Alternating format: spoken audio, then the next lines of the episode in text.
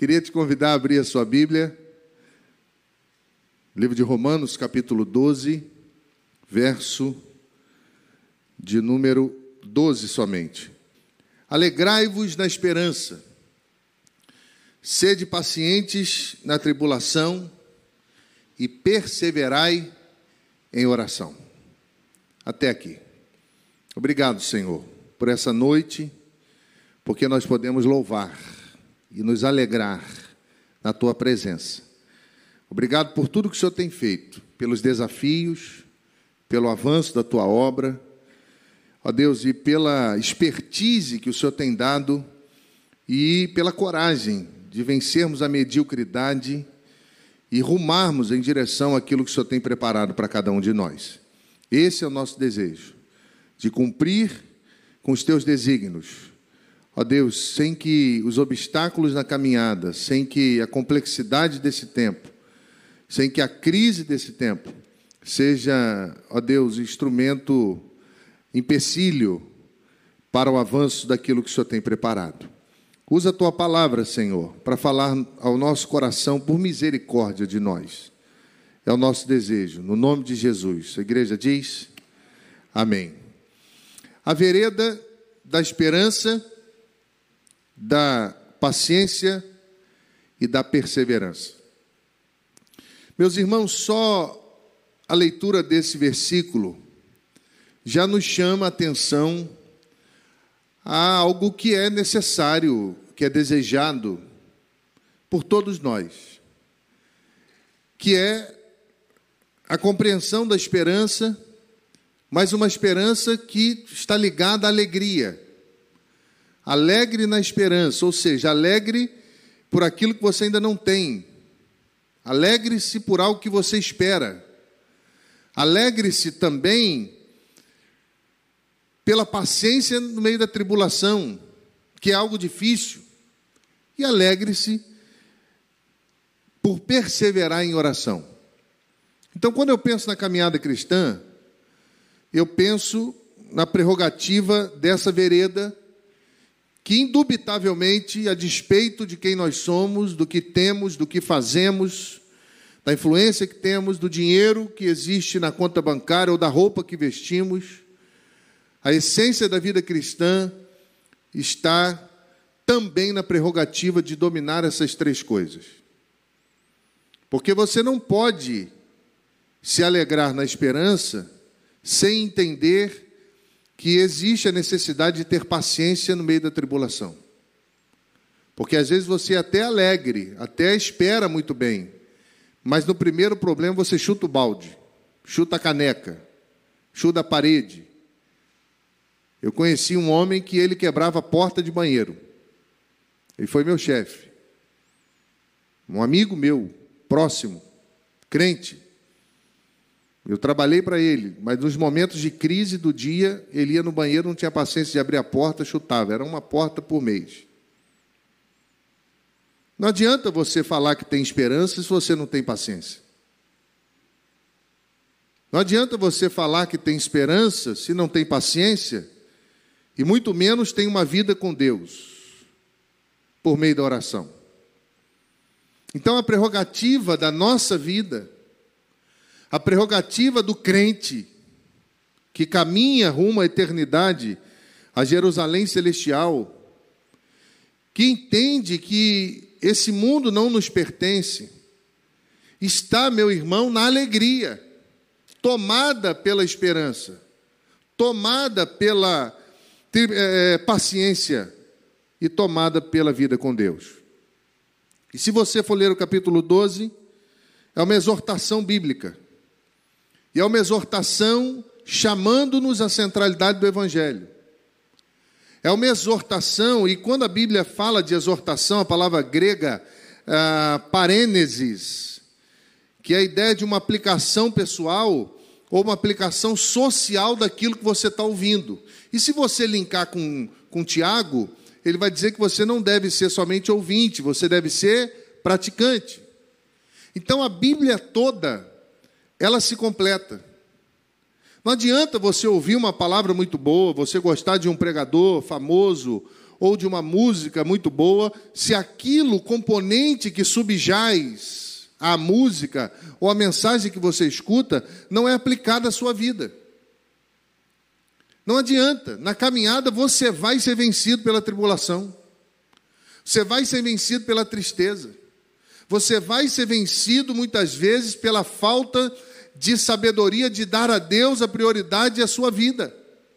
Então, quando eu penso nesse tempo de todos nós e na caminhada que todos nós precisamos ter, eu preciso entender que essa exortação que nos chama à centralidade do Evangelho, ela faz parte de uma vida toda. A exortação na palavra de Deus é nos trazer para Cristo, é nos buscar para o centro da vontade de Deus, e é o tempo todo nos mostrar que nós não podemos tudo. É o tempo todo nos esclarecer que a vida não nos pertence. É o tempo todo nos mostrar que nós somos fracos. E por sermos fracos, oramos, confiados na soberania de Deus e na força dele. Quando nós oramos, nós estamos dizendo: Deus, eu não consigo sozinho. Eu não sou tão forte assim. Eu não sou tão poderoso assim. Eu não sou tão poderosa assim. Então, a parênesis, a exortação da palavra de Deus que está diante de nós, começa no capítulo 14, na primeira palavra, quando ele diz: rogo-vos. Quando ele diz: eu, eu chamo vocês, eu dou uma ordem a vocês, eu espero que vocês tomem o rumo necessário a essa caminhada cristã. Porque se não for assim, meu irmão, nós vamos nos frustrar frustrar com igreja, frustrar com líderes, frustrar com tudo. Quando na verdade a frustração está com a própria vida e a gente transfere para as pessoas o tempo todo. Pessoas frustradas não se alegram com nada. Pessoas frustradas podem ter o um mundo aos seus pés que serão carentes dessa alegria que a Bíblia oferece. Pessoas frustradas consigo mesmas com complexo de inferioridade, com baixa autoestima, não conseguem ver beleza em nada. Não se acostumam com pequenas vitórias, porque a sua alma é como um animal faminto, em busca de saciedade, sem encontrar descanso. E quando eu olho para a palavra de Deus, normalmente essa palavra de exortação, a pareneses, acontece ah, no final de alguma explicação bíblica. Só que aqui ela está no início. Quando você ouve finalmente, irmãos, quando você é, lê finalmente, por conta disso, rogo-vos, pois, portanto, ela está chamando-nos a uma aplicação pessoal. E meus irmãos, às vezes, essa aplicação esclarece atos e crenças.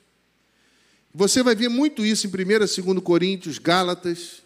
Paulo está sempre dizendo: foi para a liberdade que Cristo vos libertou, então não coloquem-se de novo debaixo do jugo da servidão. Paulo está sempre mostrando: olha, Cristo fez isso, então vivam assim. Olha, ele conquistou isso, então façam aquilo. É o tempo todo a Bíblia esclarecendo isso. E quando eu chego em Romanos, que a carta maravilhosa do apóstolo, é a sua teologia descrita, revelada, que brilha diante da igreja, eu vou compreender que essa epístola ela tem um foco geral na justiça de Deus. Se você vier lendo até o capítulo 11, você vai ver justiça de Deus. Os homens abandonaram o uso natural das coisas, o homem fez isso, o homem fez aquilo. Deus faz assim, Deus faz assim. Você vai perceber isso em toda a epístola. Mas no capítulo 12, parece que ele nos chama a atenção algo mais profundo. Porque é um apelo a todos nós, baseado, meu irmão, no fato de que todos os cristãos são irmãos. E eles devem se apresentar a Deus. Então eu preciso parar aqui para entender isso. Por que, que há necessidade do apóstolo falar à igreja que eles eram irmãos? Por que, que há necessidade do apóstolo instruí-los e chamá-los à compreensão dessa irmandade cristã necessária à vida com Deus. Rogo-vos, pois, irmãos, pela compaixão de Deus, que apresentei os vossos corpos como sacrifício vivo, santo e agradável a Deus. Então ele está chamando a atenção, à luz dessa justiça de Deus, baseando a sua palavra no fato de que nós somos membros uns dos outros. E quando ele diz, rogo-vos pelas misericórdias que vocês apresenteis o vosso corpo, que vocês apresentem o vosso corpo, parastestai, parastetai, que é a palavra grega, perdão, parastesai, que é a palavra grega, significa oferecer.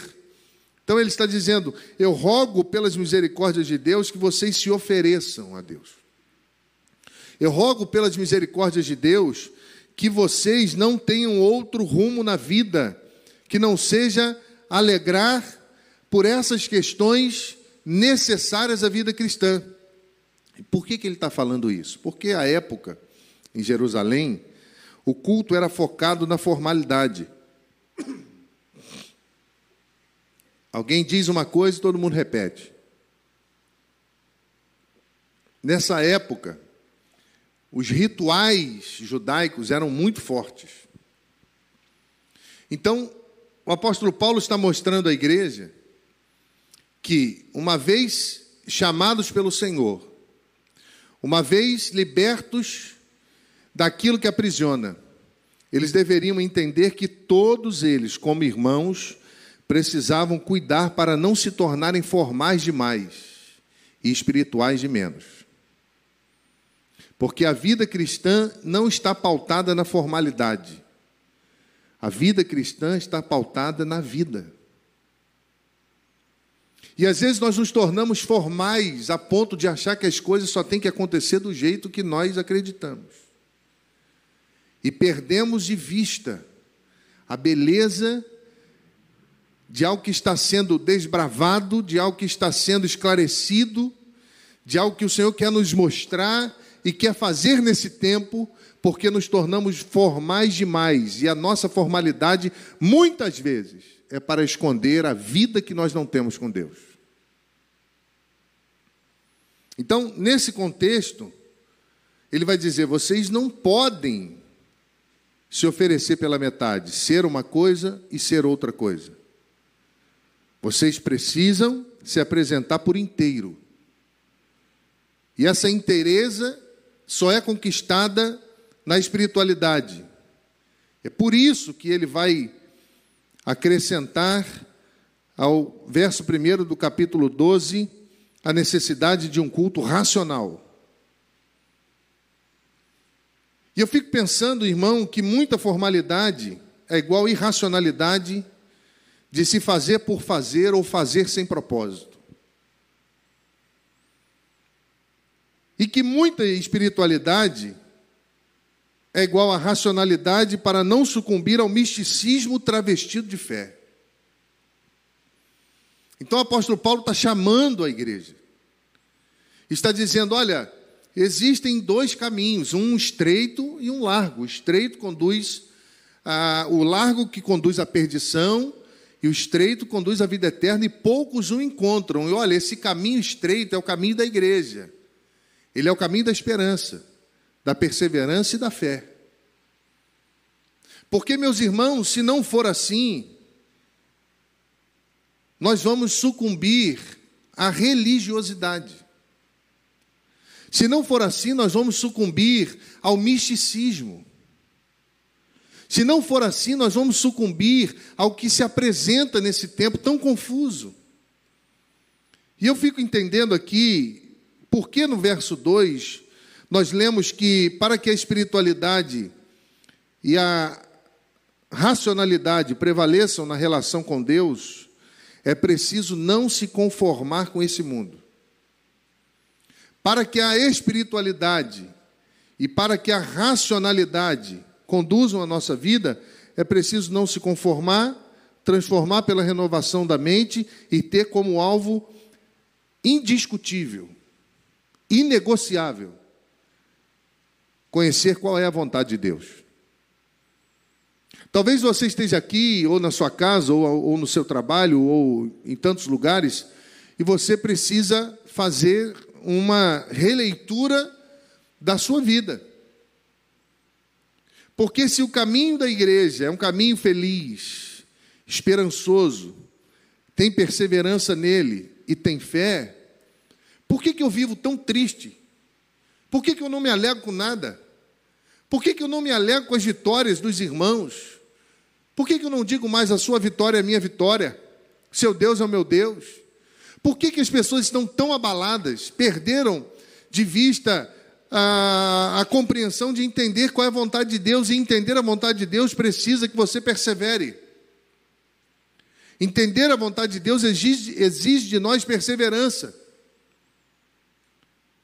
Quando eu recebi o convite para ser pastor, e muito honroso convite para ser pastor aqui dos, dos irmãos, e quando o pastor Lincoln uh, liga para mim, quando a comissão faz contato comigo, minha perna tremeu.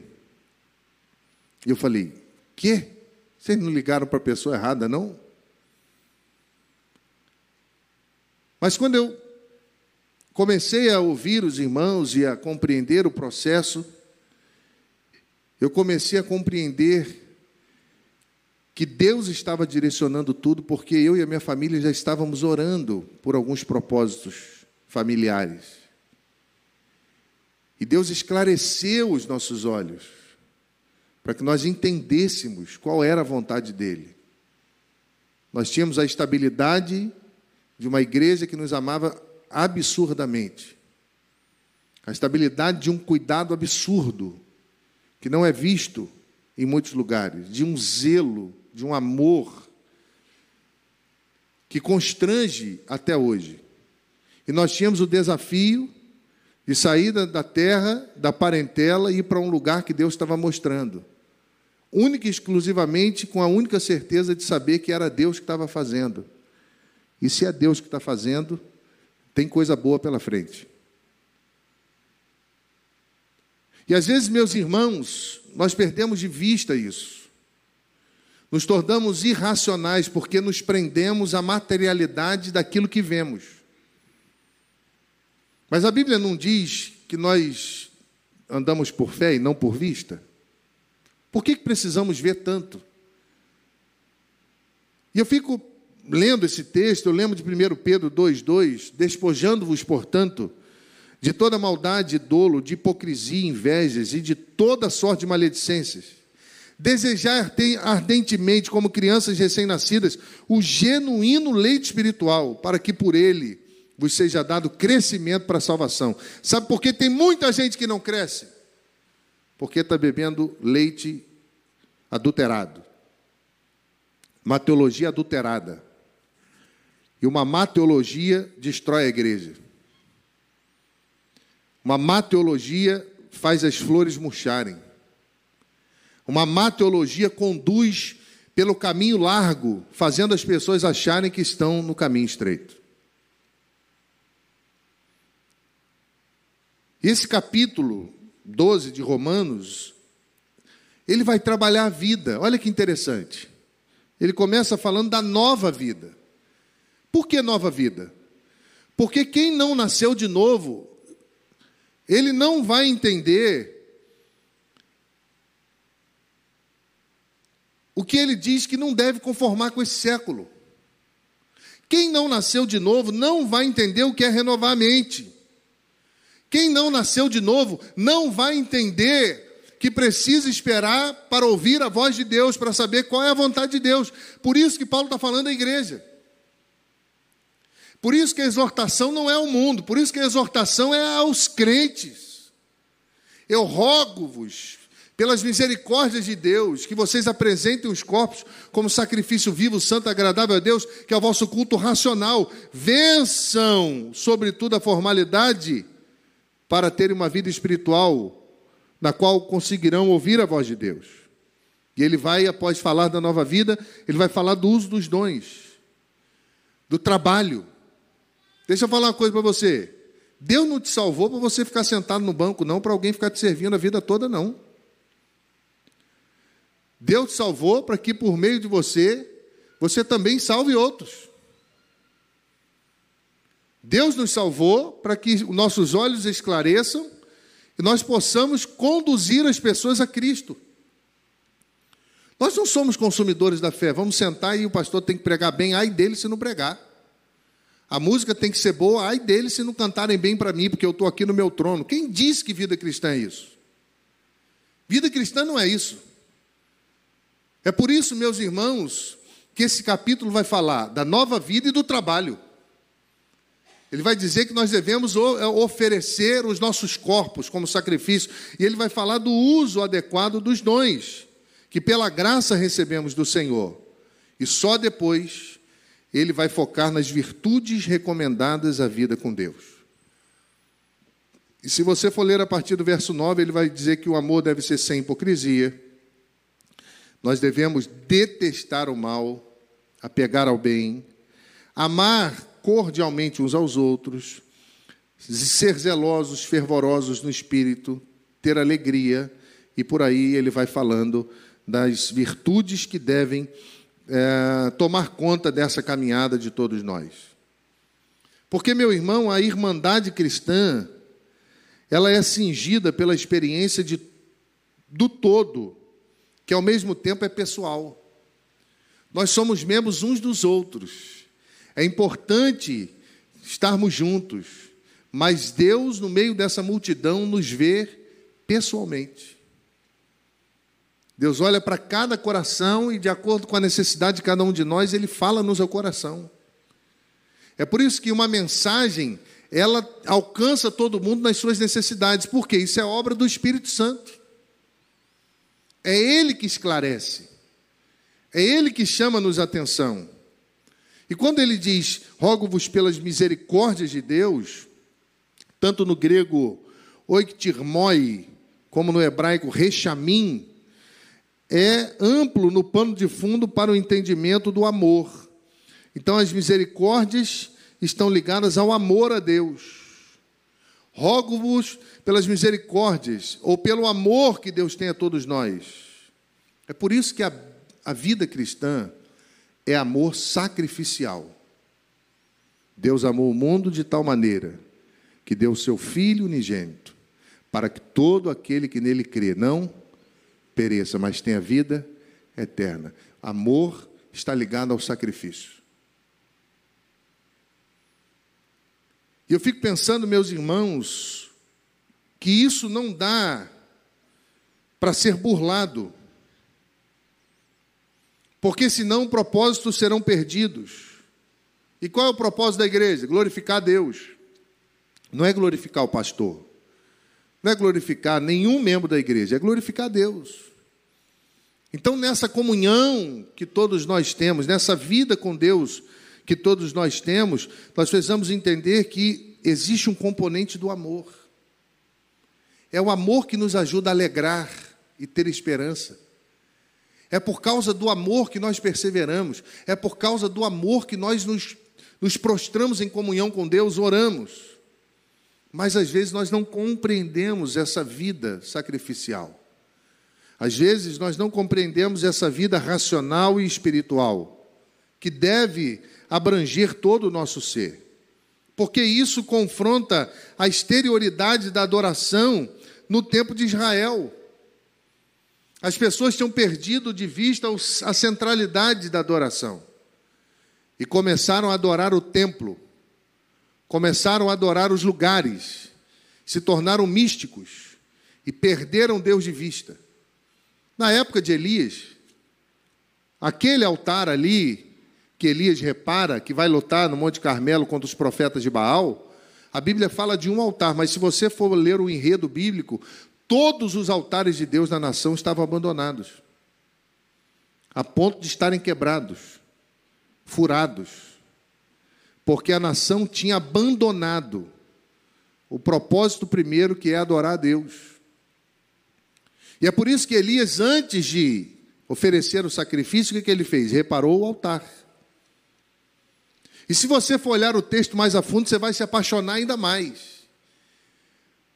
Porque o altar precisava ser organizado, tapado, porque o animal era sacrificado, o sangue escorria ali.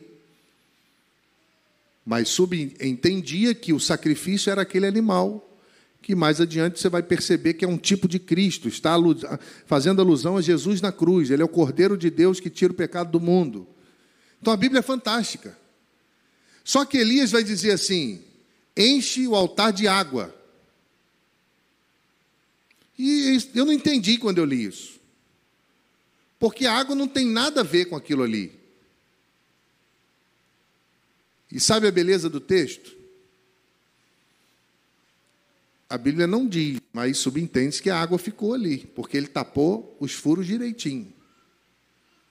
E quando, depois de ver todo esse essa engenharia, ele clama que Deus mandasse fogo do céu, não é isso?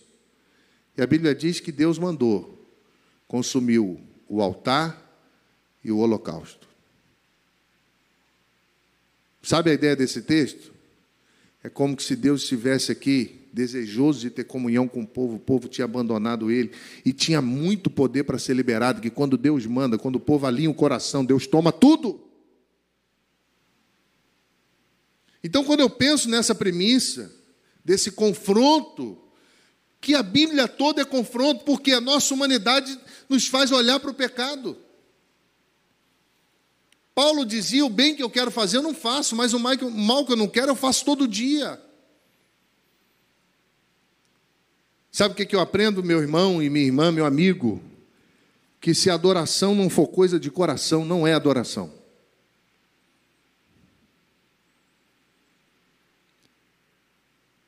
E caminhando um pouco mais, não é à toa que nós só poderemos olhar para fora se aprendermos a olhar para dentro.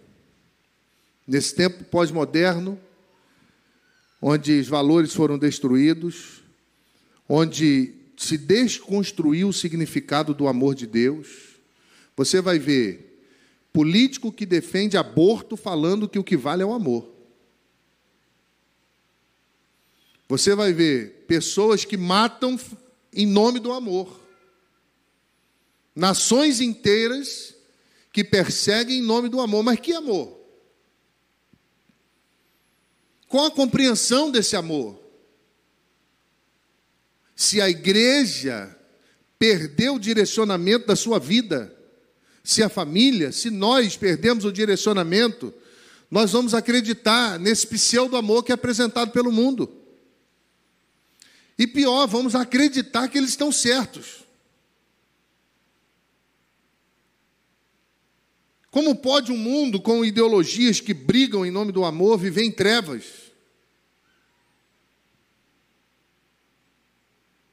Se esse amor tão falado e apresentado em teses e mais teses fosse compreendido e fosse vivido, nós ter, não teríamos tantos desastres. Então, qual é o amor que a Bíblia está falando?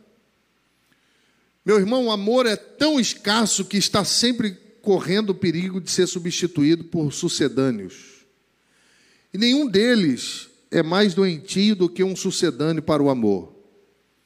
Sucedâneo é aquilo que substitui alguma coisa ou que se aproxima do valor de alguma coisa. E eu fico pensando que e eu lembrei, os mais antigos aqui vão se lembrar. Lembra daquele shampoo Denorex? Quem lembra? Parece, mas não é. Os mais jovens não sabem o que é isso, mas depois você vai no Google e pesquisa. Era um shampoo que tratava caspa. Parecia remédio. E eles fizeram uma propaganda e foi um boom no Brasil à época. E Denorex se tornou um sucedâneo. Denorex se tornou algo como sinônimo de enganação. Porque para muitos brasileiros era remédio que se parecia com shampoo. Para outros era um shampoo que parecia remédio, porque começou a tratar, foi uma inovação. Então as pessoas sempre falavam na minha época, Denorex, parece, mas não é. Você conhece algum cristão Denorex? Esquece essa, volta para cá. Meu irmão, Veja bem o apelo que o apóstolo Paulo faz nos versos 9 a 11. Ele vai falar que o amor não é. E se você for ler discorrer nesses textos, você vai perceber que o amor não é hipocrisia. O amor não pode ser fingimento. O amor não é inimizade. E o amor não é desonra. E eu me lembrei quando estava lendo o texto do mosaico de Irineu. Irineu é um dos grandes pais da igreja que defendeu a existência de Deus. E defendendo a existência de Deus, ele usou, à época, alguns mosaicos ah, como um plano ou uma chave para esclarecer a existência de Deus. E ele, eles chamavam à época esses mosaicos de hipóteses. Uma hipótese era alguma coisa que era montada. Então ele usa isso da história e ele vai comparar a regra de fé uh, e a hipótese correta que permite a igreja ver a face de Cristo. Ele vai dizer que a vida cristã é como um mosaico. Se você monta as peças corretamente, no final você vai encontrar um Deus poderoso, Criador dos céus e da terra. Grande é o Shaddai, você vai vibrar com ele. Mas se as peças não forem montadas, se elas forem desordenadamente montadas, com heresias e com tantas outras coisas, a maior coisa que a pessoa vai conseguir encontrar no final dessa montagem é um cachorro bravo. Que as pessoas dizem o tempo todo: não faz porque Deus briga. Não faz porque Deus vai pesar a mão. Não faz porque Deus vai fazer isso. E as pessoas passam a não servir a Deus por conhecer o seu amor e vão caminhar por medo de um juízo inventado pelos homens. Não quer dizer que Deus não vai julgar as nações, que Deus não vai agir com juízo. Mas Deus é um Deus condescendente. O mesmo Deus que se apresentava no jardim do Éden, fim da tarde, chamava Adão para uma conversa, é o Deus que deseja se relacionar conosco. E a teologia vai falar do Deus abscônditos e do Deus revelados. Deus abscônditos é, é aquele inacessível ao, ao homem. Muitas vezes no Velho Testamento as pessoas viviam como se isso fosse impossível. Mas o que a Bíblia fala é de um Deus que se revelou, revelou a tal ponto de entregar o seu filho por amor a você. E eu fico olhando para essa caminhada de todos nós, e eu percebo que não há distinção para o mosaico do amor. O amor não é promiscuidade. O amor não é licenciosidade. O amor não busca os seus próprios interesses. Muita gente está quebrando a cabeça porque se tornou egoísta. A Bíblia não discute, meu irmão, nem a existência de Deus e nem o seu amor. Quem discute são os homens. Deus existe. Deus criou a terra, Deus criou o homem, Deus soprou o fôlego de vida. Deus formou, Deus governa. A Bíblia afirma. A Bíblia não discute a existência de Deus e nem o seu amor. Ela afirma que ele existe e ele é a causa para que todas as outras coisas existam no mundo, inclusive o próprio mundo. A questão muitas vezes é que nós perdemos de vista isso. 1 João capítulo 4, versos 7 e 8 diz assim: Amados, amemos uns aos outros, pois o amor procede de Deus. Ponto. Aquele que não ama não é nascido de Deus. Ponto. Não conhece a Deus. Ponto. Quem não ama não conhece a Deus, porque Deus é amor. A maior revelação de Deus é essa aqui: é o amor. Mas eu fico pensando que nessa premissa da vida, o versículo 11, eu te convido a olhar para a sua Bíblia, vai apresentar a importância nessa compreensão do amor, do zelo e do fervor. No zelo não sejais remissos, sede fervorosos no espírito, servindo ao Senhor. Meu irmão, nós perdemos o zelo da vida cristã. Fugir da aparência do mal não é mais prerrogativa da vida de muita gente. Perdemos o zelo, o tato. Os jovens no namoro, na compreensão, na caminhada, os pais estão sendo vencidos pela licenciosidade. Banalizou o negócio. A situação está feia. E eu fico vendo alguns pais falando: não, minha filha está chateada porque não deixei o namorado dela dormir em casa com ela. Ô meu filho, eu não sei o que fazer porque o meu filho está dormindo com a namorada. Mas que isso? Pessoas ligam, falam, pastor, fulano de tal está fazendo isso com meu filho, fulano de tal está fazendo isso com a minha filha. Não sou da igreja, não. Mas eu queria que o senhor me ajudasse, porque isso não vai dar boa coisa. Quem não compreende o amor de Deus é vencido pela licenciosidade e acha que está indo para o céu. Então eu fico pensando, meu irmão, na palavra de Deus, nessa exortação a todos nós, que é necessária a nossa vida, porque sem zelo, irmão, não se tem continuidade. Sem zelo, se nós não zelarmos pelas coisas, um dia um irmão chegou para mim e falou: Pastor, tem um banco da igreja que está meio solto, assento. Eu fui sentar e vi isso. Eu falei: Obrigado, irmão. Chamei aqui o nosso querido zelador e falei assim: meu irmão, dá uma olhadinha.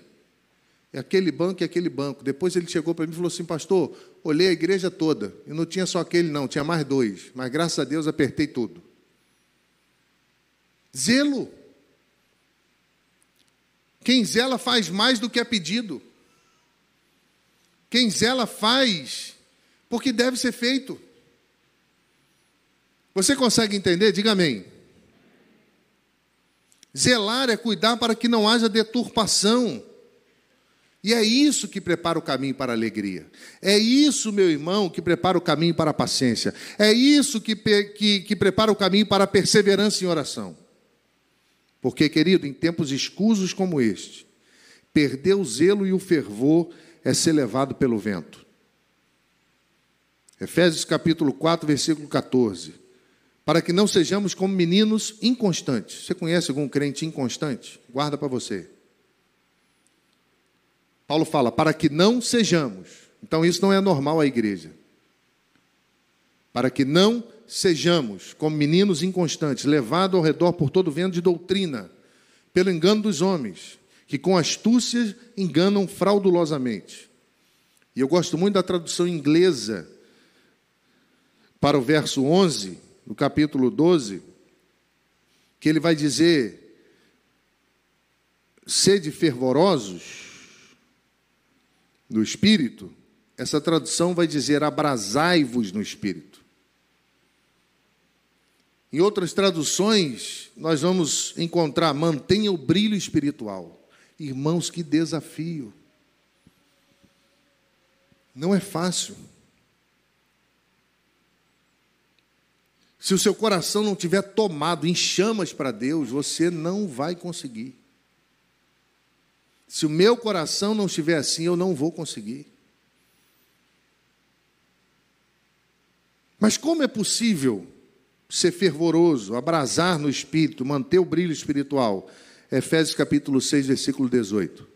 Orando em todo o tempo no espírito, para o mesmo fim, vigiando com toda a perseverança e súplica por todos os santos. Nós oramos por nós e pelos outros.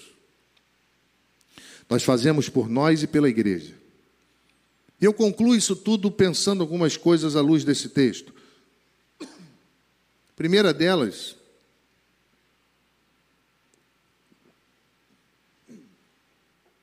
nessa prerrogativa, nesse caminho de esperança, de paciência, de perseverança, nós precisamos compreender que a esperança que o texto apresenta é Cristo. Sem Cristo não há esperança.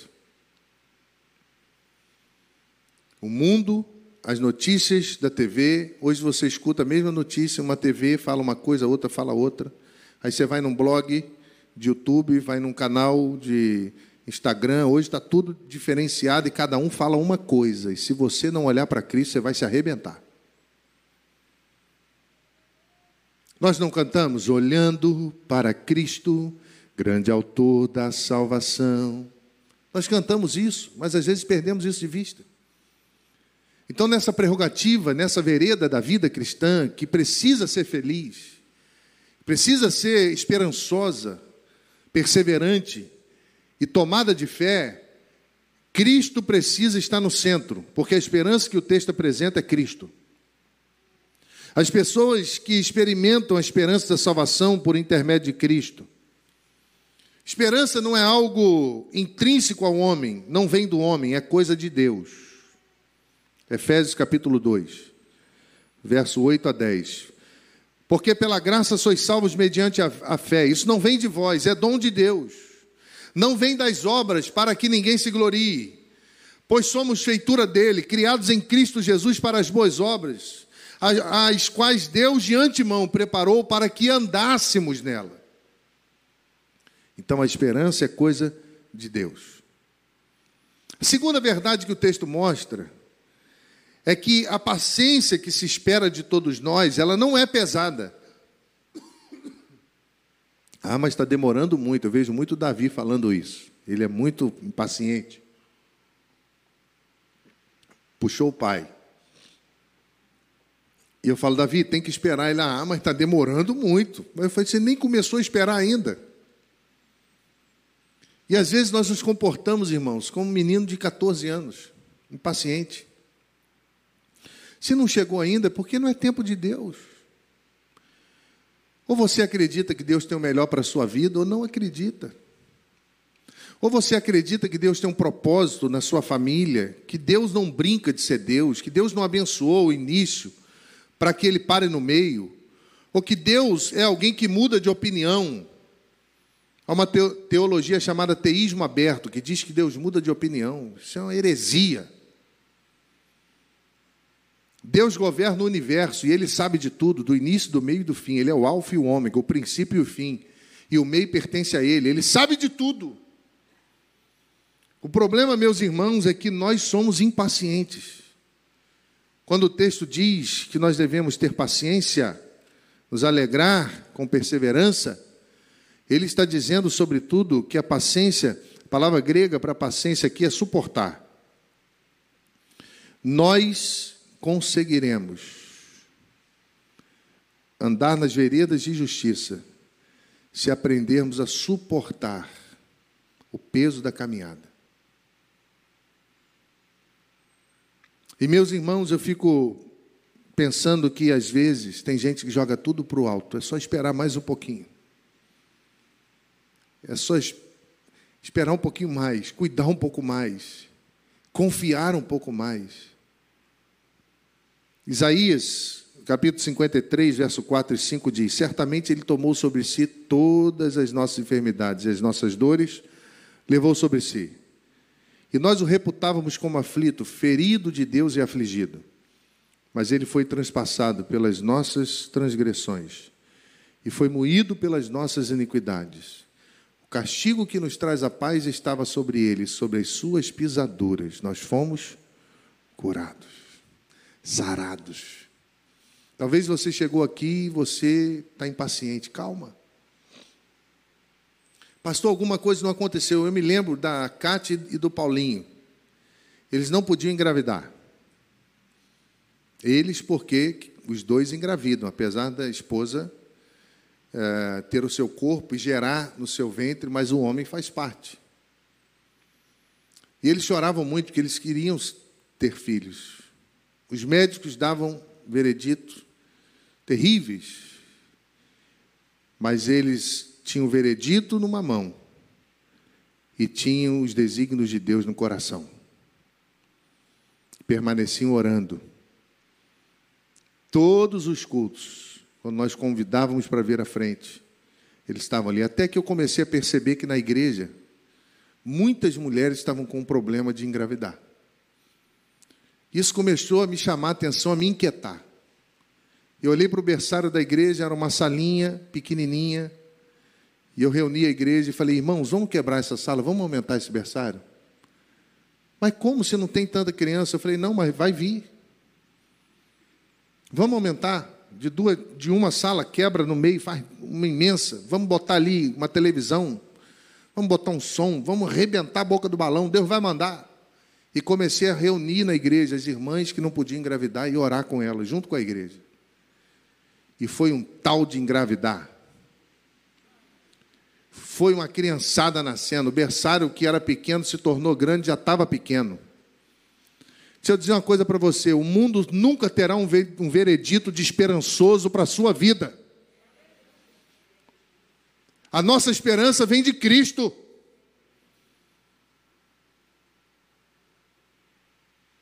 A Kátia sempre foi dizer: Meu pastor, ore por mim. E o Paulinho, diácono da primeira igreja batista de Cachoeiras, até hoje. Ore por nós, pastor.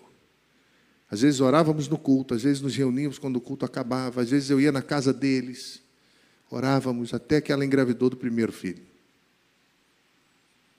E teve uma dificuldade, ela perdeu. Não foi ela, deixa eu pedir ajuda aos universitários aqui.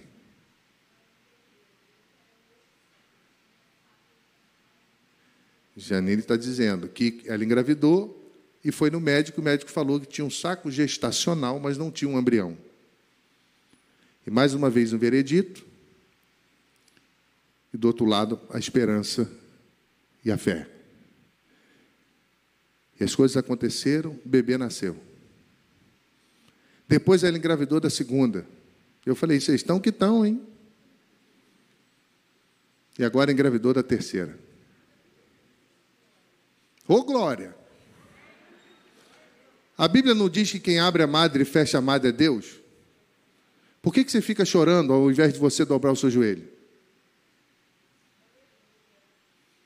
Deus tem sonhos maiores do que os seus. Deus tem planos maiores do que os nossos, irmãos. E nós precisamos acreditar nisso. Porque a nossa caminhada vereda do justo é como a luz da aurora, que vai brilhando mais e mais até ser dia perfeito. A luz que ilumina o nosso coração não vem do mundo, vem do céu. Mas às vezes nós perdemos a paciência. Mas Jesus falou, Lucas capítulo 29, 20, 23. Se alguém quer vir após mim, negue-se a si mesmo, tome a sua cruz e siga-me. Sabe por que Jesus mandou carregar a cruz? Porque o peso continua sobre ele. Nós carregamos a cruz, mas o peso está sobre Cristo, porque Ele tomou sobre si as nossas dores. É por isso que não é pesado ser crente. Quem fala assim, ser crente é muito difícil, não conhece Jesus. E a terceira verdade, irmãos, dessa premissa da vida cristã e dessa vereda de esperança de todos nós, é que a perseverança na oração não pode ser momentânea.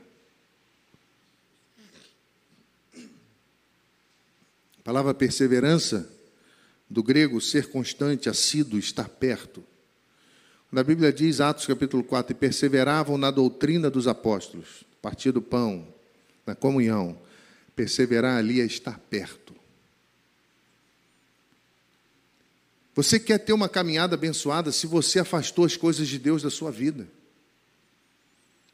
Você quer ter uma caminhada tremenda se você afastou as coisas de Deus da sua casa. Esteja perto da palavra, esteja perto dos louvores. Tem alguém abençoado ali, ande com ele. Tem alguém fazendo alguma coisa, orando, tem um povo de Deus esperançoso, caminhe ao lado desse povo. Deus está dando alguma coisa diferente, você percebeu, opa, eu quero isso para mim. Pastor Jeremias Pereira, da oitava Igreja Presbiteriana de Belo Horizonte. E eu estive lá esse ano, né, em um congresso que ele faz para pastores. E foi uma semana me deleitando ali, ouvindo pastores e homens de Deus. E ele disse que, quando ele era um jovem pastor, você sabe que a igreja presbiteriana da Coreia é uma potência. As maiores igrejas do mundo estão lá e Deus foi misericordioso comigo e me permitiu ver isso de perto. No centro de Seul tem uma igreja presbiteriana mais linda que eu já vi na minha vida. Essas que ficam rodando no Facebook, esses corais imensos, é essa igreja. O metrô da cidade para embaixo da igreja. É um negócio absurdo, eu nunca vi aquilo. Telão de LED é maior do que essa igreja toda aqui do que essa parede toda. É um negócio diferenciado. E ele falou que ele foi com um grupo de pastores conhecer o que estava acontecendo lá. Ele queria saber, porque ele queria aprender, ele queria que Deus desse para ele alguma coisa diferente. E ele disse que por algumas questões da viagem, um começou a murmurar aqui, que não foi de acordo com o que ele esperava, outro começou a murmurar ali.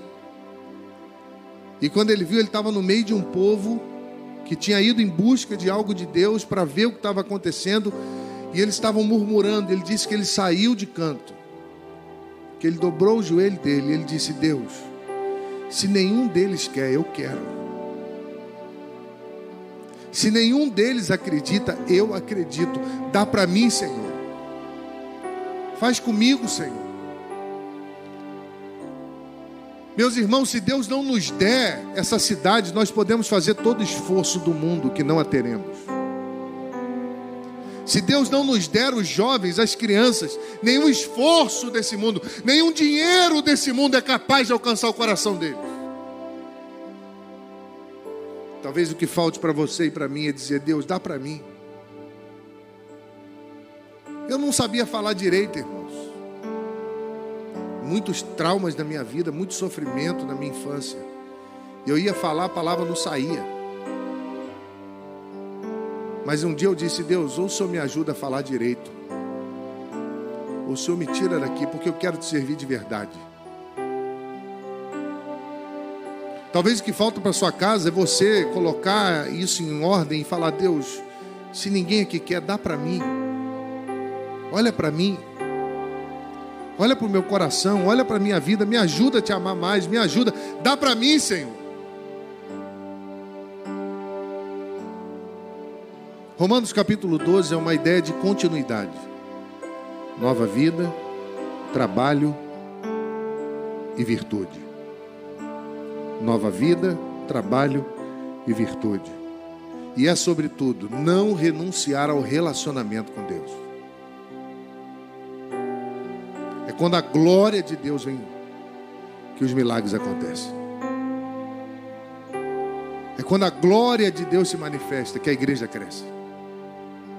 É quando a glória de Deus toma o nosso coração que a nossa vida muda, a nossa visão muda, por mais que o mundo esteja escuro.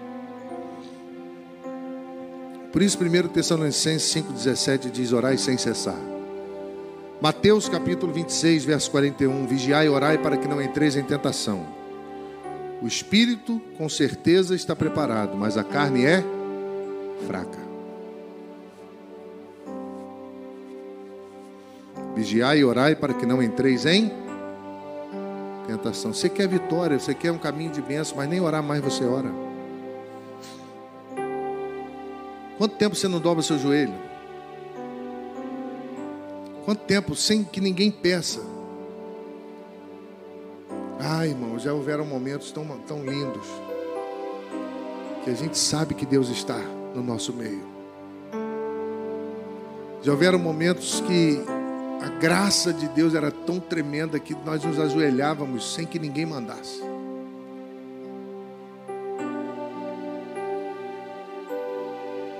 Quanto tempo você não tem vivido isso? Eu concluo dizendo que esse caminho é o caminho de todos nós, do novo, do velho. Esse caminho é um caminho daquele que disse que crê em Jesus. Esse caminho, meus irmãos, é um caminho estreito, que poucos encontram.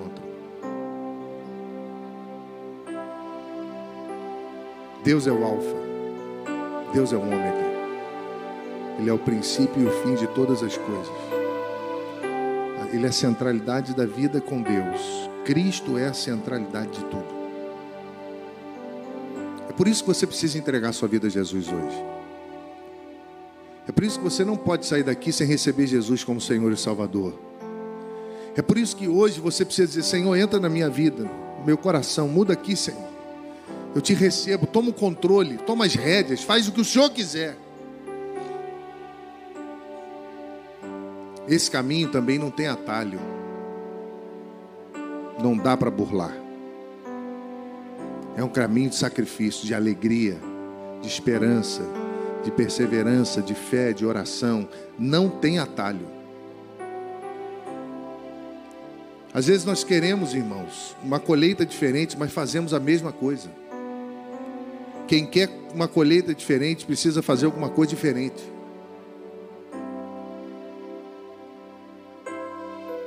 A vida cristã é uma maratona, meu irmão, que se inicia em Cristo, nos transforma no meio do caminho e termina no céu. É uma maratona, é uma corrida. Sem essa compreensão, irmãos, a nossa corrida é vã. Não adianta. Você vai viver uma vida toda na igreja, frustrado, frustrada. É preciso que quebrante mais. É preciso que ouça a voz de Deus. É preciso que busque em Deus a solução para os segredos da vida. Porque sem fazer isso, será uma caminhada difícil.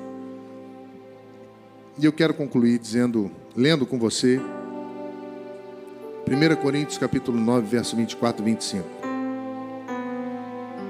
Vocês não sabem que todos aqueles que correm nos estádios, apenas um ganha o prêmio? Corram de tal modo que alcancem o prêmio. Todos os que competem nos jogos se submetem a um treinamento rigoroso para obter uma coroa que logo perece. Mas o que nós fazemos para ganhar uma coroa dura para sempre. Às vezes, corremos demais, mas na direção errada. Às vezes, fazemos demais e não fazemos nada. Rogo-vos, pois, irmãos, que apresentei os vossos corpos como sacrifício vivo, santo e agradável a Deus, que é o vosso culto racional. Você quer orar comigo? Você quer entregar sua vida para Jesus hoje? Você quer que Jesus transforme seu coração? Você, você quer ser colocado do lado certo da corrida? Eu quero orar por você. Deus tem um plano na sua vida. É preciso tomar uma posição, uma, uma decisão. Porque quando Paulo escreve essa epístola, ele vai falar dessa caminhada da vida cristã. E Deus está te chamando para caminhar com Ele.